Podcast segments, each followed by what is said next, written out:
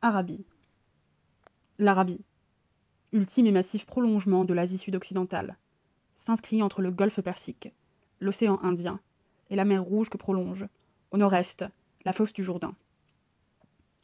La péninsule d'Arabie, traversée en son milieu par le tropique du Cancer, est un immense désert de près de 2 milieux et demi de kilomètres carrés, rattaché géologiquement à l'Afrique dont seul l'effondrement récent de la mer Rouge le sépare. La plateforme arabique, qui n'est accidentée qu'à l'est, le long du golfe d'Oman par une seule ride montagneuse, est par contre relevée et brisée sur sa bordure sud-occidentale, au-dessus de la mer Rouge. Là se dresse un massif de granit et de lave qui culmine à plus de 3000 mètres dans l'extrême sud. Cette région doit à son altitude d'être assez arrosée pour avoir mérité, dès l'Antiquité, le nom d'Arabie heureuse. Sur le reste de la péninsule s'étendent les déserts de sable et de rocailles les plus désolés du monde. En effet, à la sécheresse quasi totale s'ajoute un froid très vif, durant deux mois d'hiver, et une chaleur torride le reste de l'année. Foulée par le flux et le reflux des envahisseurs, la péninsule paraît habitée dès le IXe siècle avant Jésus-Christ par une population de langue arabe. Celle-ci, en majorité nomade, organisée en tribus souvent dressées les unes contre les autres, ne parvint pas à s'organiser en entité durable.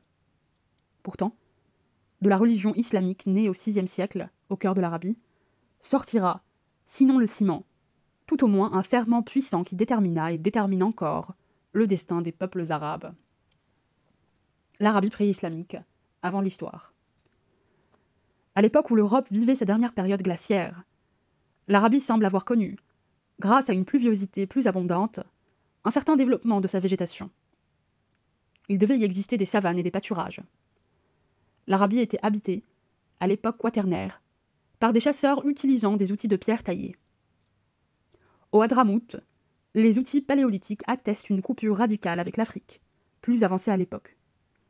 Au Rab el Khalil, l'outillage néolithique montre au contraire des affinités avec l'Afrique.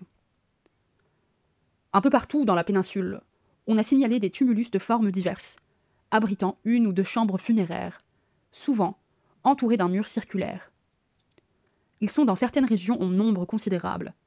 1500 au sud du Firzan, dans l'oasis d'El-Karj, 100 000 dans l'île de Bahreïn. Ces monuments paraissent datés d'époques très différentes. Les plus anciens pourraient remonter au début du troisième millénaire avant Jésus-Christ.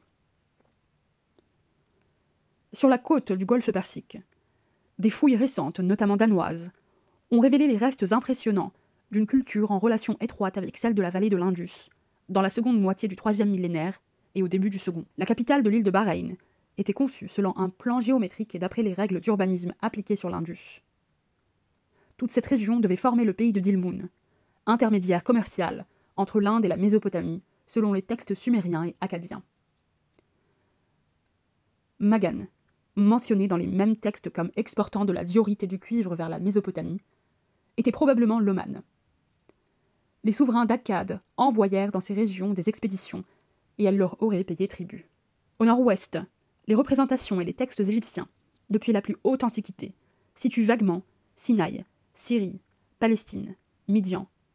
Des nomades appelés de divers noms, surtout Amou, après une certaine époque, et dont certaines mœurs évoquent les Arabes nomades actuels. Nomadisme perpétuel, fraternité de sang, etc. les Égyptiens entrèrent certainement en contact direct ou indirect avec les régions d'Arabie du Sud productrices d'encens. Le point où ils allaient la chercher, entre autres produits, désigne peut-être parfois et la côte d'Afrique orientale et ces mêmes régions. On tend à penser actuellement que le nomadisme chamelier, qui devait imposer sa marque pour plusieurs millénaires à l'Arabie, ne fut pas l'aboutissement d'une évolution économique autonome les cultivateurs néolithiques du croissant fertile devaient déjà utiliser les herbages du désert, florissant en hiver et au printemps, pour y faire paître leurs troupeaux de petits bétails. Avec la domestication du dromadaire au cours de la seconde moitié du second millénaire avant Jésus-Christ, ce seraient surtout ces originaires des régions de vie rurale, éleveurs de petits bétails, qui auraient adopté le genre de vie imposé par l'élevage de cet animal. Les Arabes dans le monde oriental ancien. Nous ignorons quand apparut en Arabie l'ethnie arabe, c'est-à-dire une population parlant la langue arabe. Cette population, sans doute peu nombreuse, peut être celle-là même qui a introduit le nomadisme chamelier, dut assimiler des éléments plus anciennement établis. les textes acadiens et herbaïques à partir du IXe siècle avant Jésus-Christ situent dans le désert syro-mésopotamien et le nord-ouest de l'Arabie une population dénommée en acadien Aribi, Arabou, Aroubou en hébreu, arabe. D'après les noms propres que portaient ces gens, il s'agirait effectivement d'Arabes. La plus ancienne mention indiscutable des Arabes remonte à 853 avant Jésus-Christ. Cette année-là, à Karkar, en Syrie, le roi d'Assyrie, Salmanassar III, vainquit, suivant ses dires, les troupes coalisées des rois de Damas, de Hamath, d'Israël, d'Amon et de Cilicie, ainsi que mille chameliers de Gindibou du pays d'Arbaï. Les annales assyriennes des siècles suivants narrent les luttes des monarques assyriens contre les Arabes, montés à dos de chameaux, souvent soumis, mais toujours retournant à la rébellion. Ils sont souvent gouvernés par des reines qui sont en même temps des prêtresses ou des prophétesses. Leurs dieux sont pour la plupart araméens. Les textes hébraïques décrivent les Arabes du Nord comme des éleveurs, vendeurs d'agneaux, de béliers et de boucs, vivant de bringandage, ayant les tempes rasées. Ils citent souvent, comme dans les textes assyriens, le peuple du Kédar aux tentes noires, sans doute des Arabes de la Palmyrène, les Nébayotes, Acadiens, Nabayat, au nord du golfe d'Aqba, les fils de l'Orient, dont était Job lui-même. On parle d'Arabes renommés pour leur sagesse. Nabonide, le dernier roi babylonien, conquit les oasis d'Arabie occidentale jusqu'à Médine et établit pendant dix ans sa capitale à Taïma. À la suprématie culturelle et à l'hégémonie partielle qu'exerçaient les États assyro-babyloniens sur les Arabes succédèrent celles de l'Empire perse. Cambyse, partant conquérir l'Égypte, s'assura le concours d'un chef arabe du désert du Sinaï. En 481, l'armée de Xérès contre les Grecs comprenait un contingent de chameliers arabes. C'est de cette époque, semble-t-il, que date la stèle araménienne de Taïma, qui nous montre que les éléments sédentaires de l'Arabie du Nord-Ouest avaient adopté, en partie, l'araméen, langue de l'administration achéménide, répandue alors dans tout le croissant fertile, ainsi que les coutumes et les dieux de cette religion. Arabe du Sud et sa civilisation. La zone sud-arabique, arrosée, cultivable, a été peuplée à une date inconnue par des populations parlant des dialectes sémitiques du groupe dit sud-arabique et originaires sans doute du croissant fertile. Ils ont assimilé les indigènes, ont aménagé le sol en terrasses et entrepris des travaux d'irrigation pour développer l'agriculture. Un texte hébraïque, qui paraît remonter au IXe siècle avant Jésus-Christ, parle d'une reine de Saba qui aurait rendu visite à Salomon. Les gens de Saba ainsi que des tribus arabes du nord, envoient des chameaux et toutes sortes de plantes odoriférantes en tribu à Tiglath-Pileser III, roi d'Assyrie. En 715 et en 685, les rois assyriens reçoivent des rois de Saba un tribut de pierres précieuses et d'aromates. De même, le livre d'Ézéchiel parle des marchands de Saba qui vendent à Tyr des aromates, des pierres précieuses et de l'or. Il existait donc un état de Saba dès le 8e siècle, et peut-être le 9e siècle avant Jésus-Christ. Nous possédons de nombreuses inscriptions en langue sud-arabique. La chronologie reste discutée, mais les thèses de J. Pyrène, plaçant les plus anciennes inscriptions au 5e siècle, ont gagné de nombreux adhérents. Cependant, de nombreux problèmes restent en suspens. La reconstitution de l'histoire sud-arabique, à l'aide de textes souvent énigmatiques, est loin d'être accomplie de façon relativement sûre. Au début du 5e siècle, un conquérant sabéen, Karib il-Watar, fit de grandes conquêtes et prit le titre énigmatique de Makrab, Moukarib, ce qui pourrait signifier fédérateur. Il établit des colonies d'agriculteurs sabéens dans les divers États voisins de Saba. Jusqu'au début de l'ère chrétienne, les principaux États sont Saba, au centre, Maine, au nord, Kataban, au nord-est, et le Hadramout, à l'est, Aousan, l'État côtier à l'est d'Aden. Les luttes acharnées et obscures des coalitions passagères divisent et unissent ces États. À partir du IIe siècle avant Jésus-Christ, des tribus provinciales sabéennes du royaume de l'Ouest, notamment Imyar, jouent un rôle de plus en plus important. En 24 avant Jésus-Christ, Auguste envoya le préfet d'Égypte, Aélus Gallus, conquérir la région. Mais les troupes romaines, si elles arrivèrent sans doute jusqu'à Marib, durent rebrousser chemin, épuisées, sans résultat durable. Le royaume minéen s'écroule vers 100 de l'ère chrétienne, le royaume de Cataban vers 200, au bénéfice des Sabéens. De multiples dynasties sabéennes se disputent le territoire à l'ouest de Hadramout. Dès le 5e siècle avant Jésus-Christ, sinon plus tôt, des colonies sabéennes s'étaient établies en Éthiopie. Les colons sud-arabiques d'Éthiopie forment des États qui, à partir du IIIe siècle de notre ère au moins, établissent à leur tour une tête de pont sur la côte arabe de la mer Rouge et interviennent dans les luttes des dynasties sud-arabiques. Une région prend alors le nom d'Abyssinie. Peu avant 300, le Hadramout est conquis par un roi sabéen qui réalise une relative unité de l'Arabie du Sud et prend le titre de roi de Saba. Hadramout et Yamanat et leurs Arabes. Ces derniers étaient les tribus bédouines au service des divers États sud-arabiques. Vers 350, la capitale est transférée de Mari Balzafar en pays himyarite. L'évolution vers le monothéisme déjà commencé se précise. Un roi est apparemment converti au christianisme arien.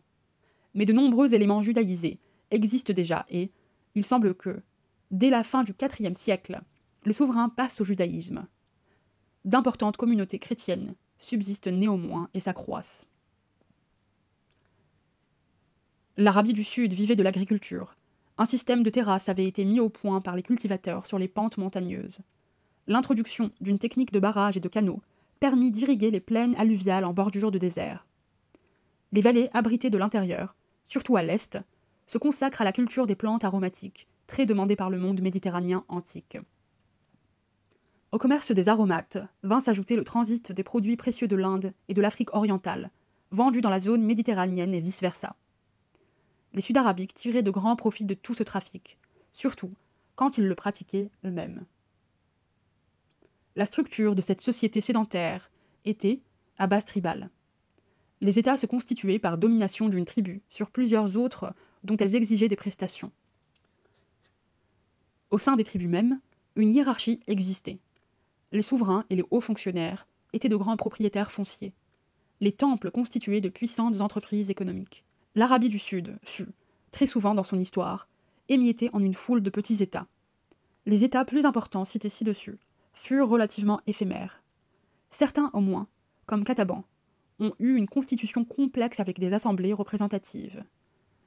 La richesse et le luxe des Sud-Arabiques étaient célèbres dans l'Antiquité. Les restes de leur constitution temples, palais, barrages sont impressionnants. Leurs sculptures étaient souvent d'une facture maladroite, mais on a aussi des pièces stylisées, quasi cubistes, d'une belle pureté de ligne. L'influence grecque et indienne sur l'art est patente. L'écriture sud-arabique est elle-même une œuvre d'art par l'élégante et rigoureuse régularité de ses caractères. On rendait un culte à de nombreux dieux, notamment Attar, qui personnifie la planète Vénus, et les grands dieux lunaires, Almaka en Saba, Wad en Maine, Am en Kataban, Sin au Hadramout. On leur offrait de l'encens, des sacrifices, des prières et des pèlerinages. Les infractions aux prescriptions concernant le pur et l'impur faisaient l'objet de confessions publiques, rédigées sur des tablettes de bronze et exposées dans les temples. Elles étaient rachetées par une amende. Les Arabes sénites. Les conditions de vie dans le reste de la péninsule étaient très différentes. Les Bédouins, que les Grecs appelaient Arabes sénites, ceux qui vivent sous la tente puis sarrasins, pratiquaient essentiellement l'élevage du dromadaire. Certains élevaient des caprins, parfois des ovins, et des rares et précieux chevaux. Les groupes bédouins suivent le bétail qui assure leur subsistance, d'où un nomadisme d'inégale amplitude. Au printemps, la pluie tombe, l'herbe verdoie un peu partout, et les groupes se dispersent. À la saison sèche, on se regroupe autour des points d'eau pérennes, ou en des districts où subsistent des arbres ou arbustes. Dans les oasis, des agriculteurs cultivent le palmier dattier. Agriculteurs et éleveurs échangent leurs produits, non sans que les Bédouins abusent de leur supériorité militaire sur les paysans qu'ils méprisent. La vie du Bédouin est pauvre, sa nourriture insuffisante, ses biens matériels peu nombreux. Il meurt souvent de faim, au sens littéral des mots. On comprend dès lors qu'il est recours au brigandage. Les razzias entre clans sont la règle et n'ont rien de déshonorant. La société bédouine est fragmentée en multiples sociétés économiques, qu'on appelle des clans ou des sous-tribus. Les tribus sont des groupes de clans, plus ou moins artificiels, dont les relations étroites sont exprimées par des généalogies fictives. Parfois, une tribu parvient à imposer sa suprématie à d'autres, mais en général de façon peu durable. Les vrais États de l'Arabie déserte ont été, le plus souvent, imposés de l'extérieur. Ainsi, le royaume de Kinda, protégé par le sud arabique. Des clans et des individus s'enrichissent par l'arasia, le commerce, le prélèvement de prestations sur commerçants et agriculteurs, et parfois sur d'autres nomades. Ils ont pu réduire des captifs en esclavage ou acheter des esclaves. Mais les conditions de la vie arabe se prêtent mal à l'assujettissement permanent d'une classe. Les affranchissements étaient fréquents, laissant subsister un lien de clientèle. Chaque groupe est solidaire, lié entre autres par l'endogamie, forme la plus fréquente du mariage. Il a un chef, le saïd, désigné par les chefs de famille, mais dont l'autorité, précaire et toujours révocable, tient à son prestige et à son habileté.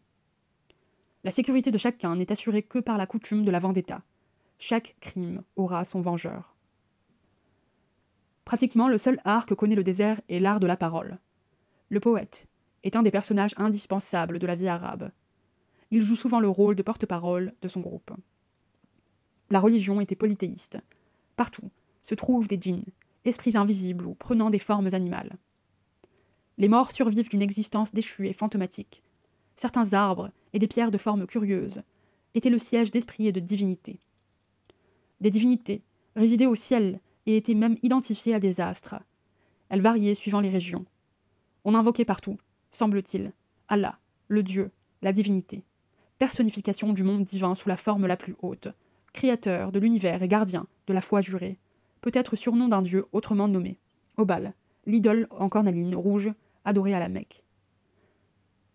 De grandes divinités étaient féminines, Alat, la déesse, Al-Ozza, l'une et l'autre personnifieraient Vénus, l'étoile du matin, Manat, déesse du sort. De nombreux sanctuaires parsemaient le désert. Certains étaient des lieux de pèlerinage, Hajj, marqués par des tournées autour de l'objet sacré. Autour d'eux, des enceintes sacrées délimitaient un asile pour tout être vivant qui y pénétrait. Des familles sacerdotales en avaient la garde. On pratiquait beaucoup la divination et quelque peu la magie. La valeur suprême du désert était le moruwa, virilité, fondée sur la solidarité nécessaire du groupe, comportant générosité, hospitalité, fidélité, centrée sur le concept d'honneur. C'est une sorte d'humanisme tribal, où l'homme, intégré fortement dans son groupe, n'apparaît limité que par des vicissitudes du destin. D'Arles, aveugle. Les Arabes marginaux. Les sédentaires des oasis, des zones cultivables et des centres commerciaux du désert étaient sous la domination culturelle et souvent politique des Bédouins.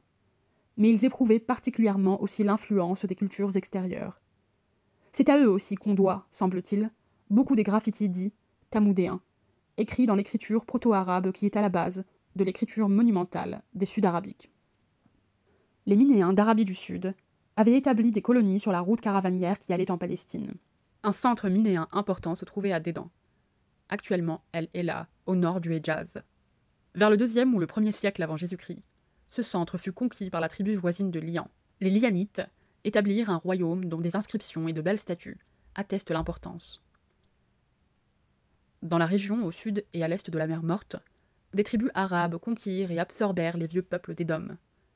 Elles fondèrent le royaume de Nabathène, dont la capitale fut appelée par les Grecs Pétra. Ces Nabatéens s'enrichirent grâce au commerce de transit et furent les alliés de Rome. La civilisation hellénistique dominait dans le royaume. En 106, Trajan l'annexa et en fit la Provincia Arabia. Depuis longtemps, de nombreux Arabes faisaient pression sur les riches terres du croissant fertile. Ils s'infiltraient, s'assimilaient, adoptaient la culture et la langue des Araméens plus ou moins hellénisés. Quand les États sédentaires étaient affaiblis, ils formaient de petits États arabes plus ou moins éphémères. Palmyre, ville arabe de riches commerçants, bâtit au IIIe siècle un véritable empire qui dura peu.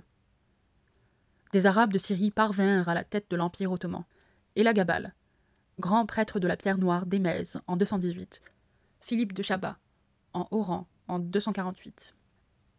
Des coalitions de tribus se faisaient et se défaisaient, donnant parfois l'apparence de grands États. À la fin du IIIe siècle, la famille des Lakmes, de la tribu de Tanouk, paraît avoir dominé tout le désert syrien. Un de ses membres, Imrou el-Kaïs, mort en 328, se prétendait roi de tous les Arabes et aurait assiégé la lointaine Najran en Arabie du Sud. Il semble avoir été plutôt l'allié des Romains. Ses descendants, résidant à Hira en Mésopotamie, se mirent au service des Sassadines iraniens et protégèrent le christianisme nestorien. Ils luttèrent au service de leurs suzerains contre les Romains. Pour les combattre, les souverains byzantins firent croix, vers 500, d'une autre famille arabe, celle de Ghassan, qui nomadisait vers la Transjordanie. Les Ghassanides adoptèrent le christianisme monophysite, et leur lutte, au service de Byzance contre les Lachmides, furent célèbres. Les deux familles protégeaient les poètes du désert et tenaient une cour somptueuse. La préparation de l'islam, la lutte des empires. Alors que la scène politique d'une vaste région du globe était dominée par la lutte entre les Romains et les Perses sassanides, l'Arabie, en marge de ces deux grandes puissances, en subissait le contre-coup. Cela se marquait notamment sur le plan idéologique par la pénétration du christianisme monophysite ou dysphysite modéré, lié à Byzance, du christianisme nestorien et du judaïsme protégé par la Perse. Toutes ces religions étaient présentes en Arabie, notamment en Arabie du Sud. Les Juifs avaient établi des colonies agricoles au Hejaz et étaient nombreux en Arabie saoudite, où le monarque semble s'être converti au judaïsme à la fin du IVe siècle. Vers 510, un roi d'un judaïsme militant arrive au pouvoir, Youssouf, Assar Yatar, que la tradition arabe connaît sous le nom de Dou Newas. Il persécute les chrétiens. Byzance poussa l'empire chrétien d'Éthiopie à la revanche. Il fallut deux expéditions éthiopiennes pour abattre Nawas vers 525. Les Éthiopiens placèrent la région sous l'autorité d'un noble sud-arabique rallié. Une révolte amena au pouvoir un ancien esclave, Abraha, champion du christianisme, mais qui oscillait entre les deux puissances. Son rapprochement avec Byzance et l'Éthiopie, accentué sans doute par ses successeurs, déclencha une contre-offensive persane. Peu avant 600, une armée persane venue par mer se rendait maîtresse du Yémen.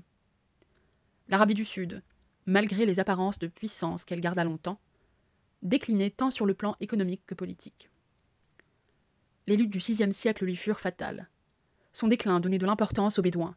Ceux-ci remplacèrent souvent les Sud-Arabiques comme trafiquants et caravaniers. À la même époque, les infiltrations arabes dans le croissant fertile et en Arabie du Sud se font plus massives et plus cohérentes. Un afflux d'argent se déversait sur l'Arabie déserte. Des centres commerciaux comme la Mecque prospéraient. L'économie monétaire exerçait son influence dissolvante habituelle sur les structures tribales et sur les valeurs traditionnelles. Les grosses fortunes individuelles éloignaient les riches des pauvres, distendaient les liens tripaux. Les cultes traditionnels subissaient la concurrence des religions universalistes, judaïsme et christianisme, qui accordaient une valeur éminente à l'individu, mais leur liaison politique externe poussait beaucoup d'Arabes à rechercher des voies indépendantes dans la même orientation. État musulman de Médine. La Mecque, en arabe Mecca, était un centre commercial important établi autour d'un sanctuaire réputé. Elle était habitée par la tribu de Quraysh, vouée presque totalement au VIe siècle au trafic caravanier. Un membre de cette tribu, Mohamed ibn Abdallah, en français, Mahomet, orphelin, pauvre, puis agent commercial d'une riche femme d'affaires qu'il finit par épouser, Khadija, était à la recherche de nouvelles voies religieuses. Vers 610, il reçut les premières révélations célestes et prêcha qu'Allah était tout-puissant, qu'il était le Dieu et qu'il fallait se préparer au grand jugement. La secte qui réunit autour de lui une poignée de Mécois à l'esprit libre fut persécutée. En 622, le prophète et ses sectateurs cherchèrent refuge dans l'oasis de Médine ou Yatrib. Mahomet fut accueilli par les deux tribus païennes et les trois tribus juives de Médine, divisées par des querelles incessantes comme un arbitre inspiré par le ciel. Un pacte régla leurs rapports. Mahomet conduisit les émigrés mécois venus avec lui et des volontaires médinois au pillage des caravanes koraïchites. En 624, à Badr, il défit une armée koraïchite venue défendre ses biens. En 625, il fut par contre vaincu à Uhud, mais les koraïchites durent renoncer à prendre Médine en 627, après un siège vain. À Médine, la communauté constituée autour de Mahomet s'accrut peu à peu. Les fidèles s'appelaient muslims, c'est-à-dire soumis à Allah. Mahomet, repoussé par les juifs dont il croyait à la Mecque suivre à peu près le message, donna des traits plus spécifiquement arabes à sa doctrine. Son groupe, enrichi par la guerre privée, acquit peu à peu les caractéristiques d'un État théocratique. Il finit par dominer pratiquement Médine, dont il chassa et en partie massacra les Juifs. il engagea des pourparlers avec les tribus arabes du Hejaz, puis de toute la péninsule. Un réseau de pactes finit par le lier à la plupart des tribus arabes. Une conversion même superficielle à l'islam, la nouvelle religion, était en général exigée. Les tribus alliées payaient l'aumône légale ou zakat, taxe spéciale qui était perçue sur ceux qui restaient juifs ou chrétiens, s'engageaient à ne plus attaquer d'autres groupes musulmans et à participer à la guerre contre les non-musulmans, bénéficiant du butin pris sur ceux-ci. À la Mecque même, la puissance révélée du système institué par Mohammed inclinait d'éminents Koraïchites à la recherche de la conciliation avec celui-ci. Après des péripéties diverses, la Mecque capitula en 630 devant l'armée musulmane. Les idoles y furent détruites. L'aristocratie koraïchite se fit offrir des fonctions importantes par son ancien ennemi. La Pax Islamica s'étendait alors sur presque toute la péninsule. Mais les relations des tribus avec Médine étaient infiniment variées. Le degré de conversion, d'adhésion et de fidélité au système musulman était différent. Mahomet songea peut-être à diriger vers l'extérieur les énergies et les appétits de la masse arabe qu'il dominait. En 629 et en 630, il organisa des expéditions vers le nord, qui atteignirent les marches de l'Empire byzantin. Une troisième était prête à partir, quand il mourut, le 8 juin 632. L'Arabie à la mort du prophète. La mort de Mahomet privait la jeune communauté musulmane non seulement de son chef religieux, mais aussi d'un chef politique dont le prestige et l'autorité avait permis de créer une unité qui risquait de se dissoudre rapidement. En effet, le prophète n'avait rien prévu pour sa succession, et chacun de ses clans réunis sous sa bannière essaya de pousser son candidat, tandis que certaines tribus faisaient cession, reprenaient leur complète indépendance. On vit ainsi s'opposer les Médinois, revendiquant l'honneur d'appartenir à la ville choisie comme résidence par le prophète, et les Mécois, concitoyens d'origine de Mahomet. Opposition également entre les Ankars, qui furent les premiers Médinois à soutenir Mohamed, et les Muhajiroun, premiers fidèles du prophète. Opposition encore entre les convertis de longue date et les néo-musulmans tels que les Koraïchites. Enfin, un certain nombre de tribus bédouines qui s'étaient ralliées à Mahomet parce que celui-ci représentait la force et l'autorité, mais qui supportaient peut-être difficilement les impositions, abandonnèrent l'islam pour suivre de faux prophètes ou pour reprendre les habitudes antérieures l'Arabie depuis la mort de Mahomet. Querelle et division. S'il y eut discorde à Médine, cela ne dura pas, car Ankar et Moadjiroun comprirent vite que cette discorde pouvait entraîner la ruine et la destruction de la communauté musulmane. L'influence des Moadjiroun l'emporta. Appuyé sur le fait qu'à la fin de sa vie, Mahomet avait désigné l'un d'eux, Abou Bakr, pour diriger la prière. Soutenu par Omar B. al-Khattab, celui-ci fut nommé calife. Il semble que les Koraïchites se soient ralliés facilement à ce candidat, qui faisait l'unanimité par ses qualités de croyant, de la première heure, de beau-père de Mahomet, d'homme simple, intègre et désintéressé. Il fut donc reconnu comme chef de la communauté par des sédentaires, et il n'en fut pas des mêmes des Bédouins. En effet, certaines tribus, comme celles des Assad et des Gatafanes, se soulevèrent dans le centre et le sud de l'Arabie. Elles trouvèrent un appui auprès des faux prophètes, qui utilisèrent le mécontentement des tribus, dû à l'obligation de payer l'impôt et à la suprématie des sédentaires sur les nomades au sein de la communauté. Face à cette révolte, Abou Bakr se montra intransigeant. Les tribus lui devaient obéissance entière comme à Mahomet et devaient payer l'impôt, zakat. Le refus de payer l'impôt fut considéré comme une apostasie. Abou Bakr entreprit sans tarder de refaire l'unité musulmane en Arabie. Ses troupes, placées sous le commandement de Khalid b al-Walid, soumirent rapidement les Assad et les Gatafan et leur prophète Toulaya, puis il se tourna contre les tribus soulevées, et d'abord les Banu Tamim, qui dans le nord-est de la péninsule avaient un moment suivi la prophétesse Sadja. Celle-ci, dès la mort de Mahomet, avait prêché une vague christianisme et la lutte contre les musulmans. Ayant échoué dans ses tentatives de regroupement des adversaires de l'islam, elle se réfugia en Mésopotamie où elle mourut peu à peu. Les Banu Tamim furent rapidement soumis. Plus redoutables furent les Banu Hanifa, qui s'était groupé dans la région de Yemama autour de Moussaïlima. Celui-ci prétendait prophète et l'égal de Mahomet. Il prêchait au nom de Dieu Ar-Rahman. Et lui-même se proclamait Ar-Rahman. Sa doctrine prônait l'ascétisme et la chasteté, et était plus ou moins imprégnée du christianisme. Moussaïlima acquit une grande audience et il ne fallut pas moins de deux armées musulmanes pour venir à bout des Banu Hanifa, qui finalement furent massacrés en même temps que Moussaïlima. À la suite de cette victoire, Khalid put soumettre les propositions. Je t'invente des mots. À la suite de cette victoire, Khalid put soumettre les populations du Bahreïn et du Golfe Persique, elles aussi révoltées, sous la conduite d'un descendant des anciens souverains de Hira. Puis, ce furent les tribus du Oman qui subirent la loi des musulmans. Restait le Yémen. Restait le Yémen et le Hadramout.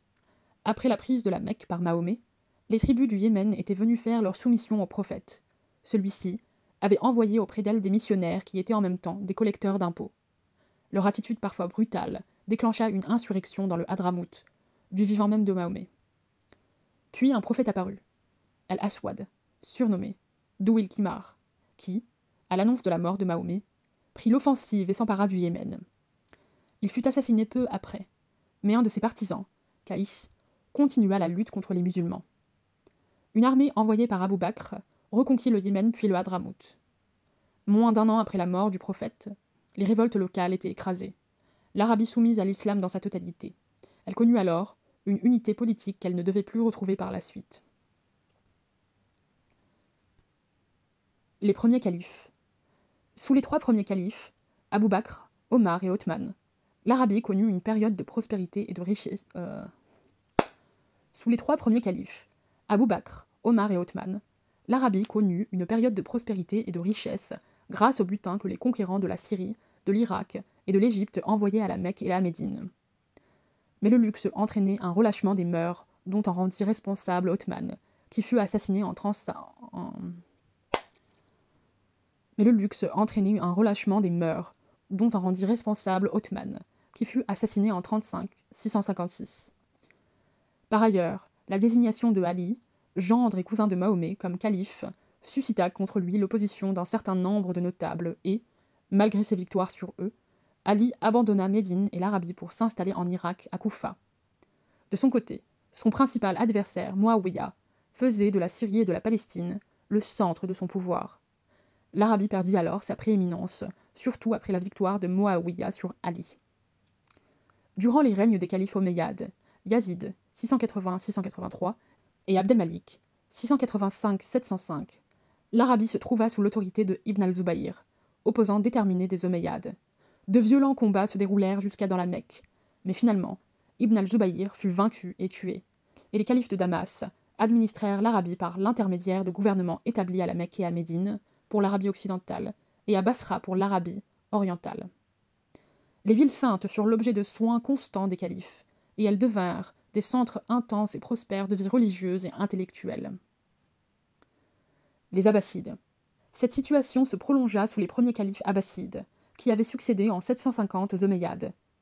Le déplacement de la capitale musulmane de Damas à Bagdad donna une impulsion nouvelle au commerce dans le golfe Persique, ce dont profita partiellement la côte orientale de l'Arabie. Mais des difficultés d'origine religieuse et politique troublèrent la paix du pays. Ce furent d'abord des Ibadites, musulmans rattachés à la secte des Kharidjites, qui se rendirent indépendants dans le Oman et le demeurèrent pendant près de quatre siècles. Ensuite, les descendants de Ali, déçus par les Abbassides, firent de l'Arabie occidentale à la Mecque, à Médine et au Yémen le terrain d'élection de leur propagande politico-religieuse durant la majeure partie du IXe siècle.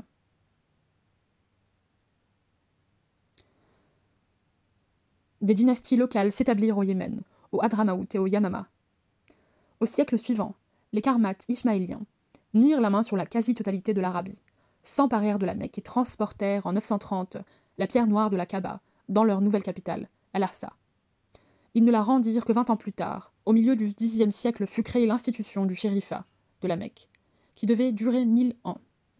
Du IXe au XVe siècle, si les califes fatimides, puis les Seldjoukides, les Ayyoubides et enfin les Mamelouks exerçaient une autorité nominale sur les villes saintes, en revanche, les autres religions de l'Arabie échappaient à leur contrôle et menaient chacune une existence indépendante sous la direction des saïds ou d'imams locaux.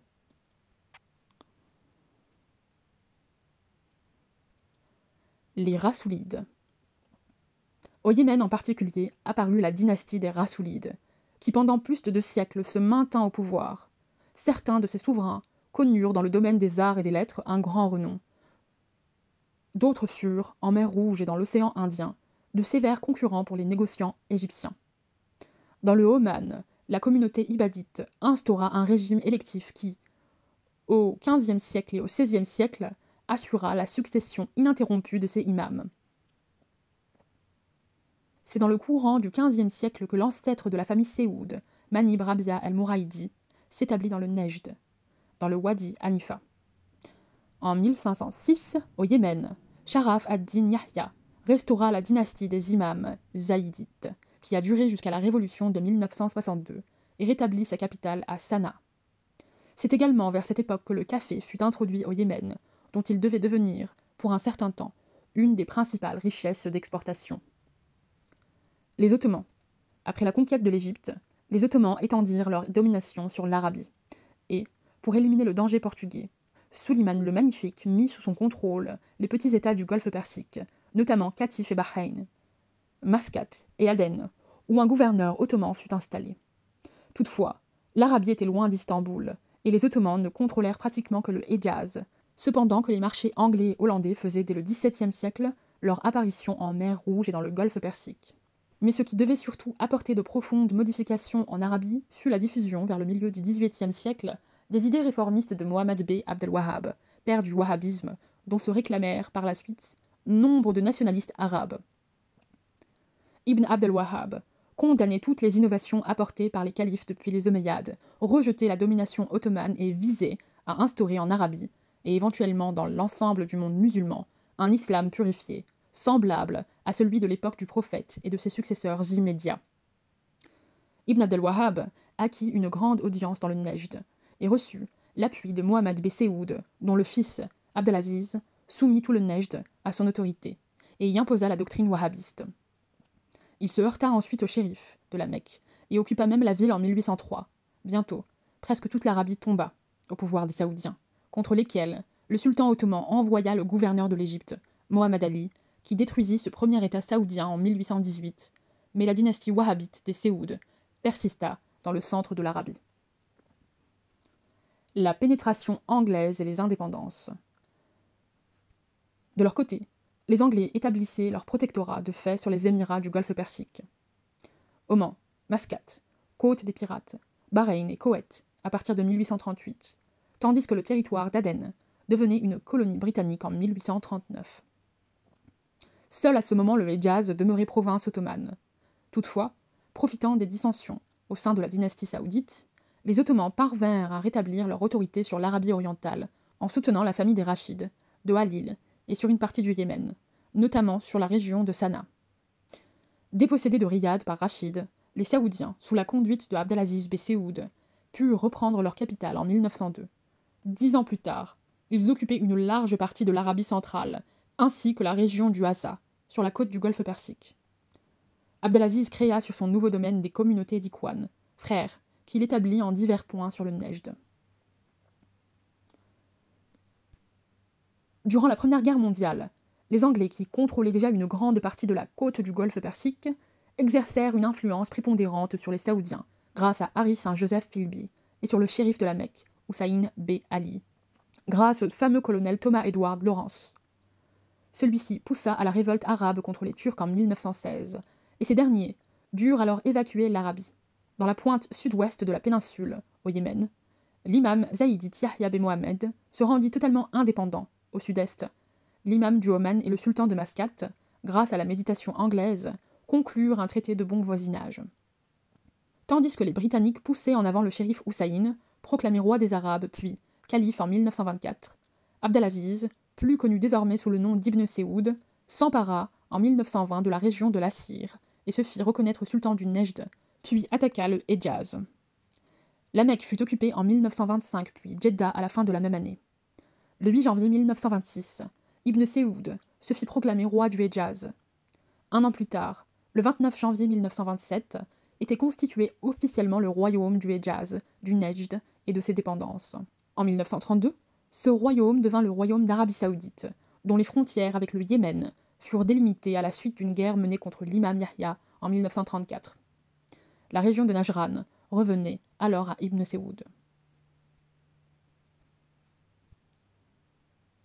Grâce à l'exploitation du pétrole, objet d'une prodigieuse expansion à partir de 1938 et plus encore de 1967, grâce aussi à la stabilité d'un régime qui a connu toutefois quelques incidents, l'Arabie saoudite est devenue la puissance majeure du Proche-Orient. Le gouvernement saoudien a encouragé les mouvements islamistes tout en resserrant les liens avec les États-Unis.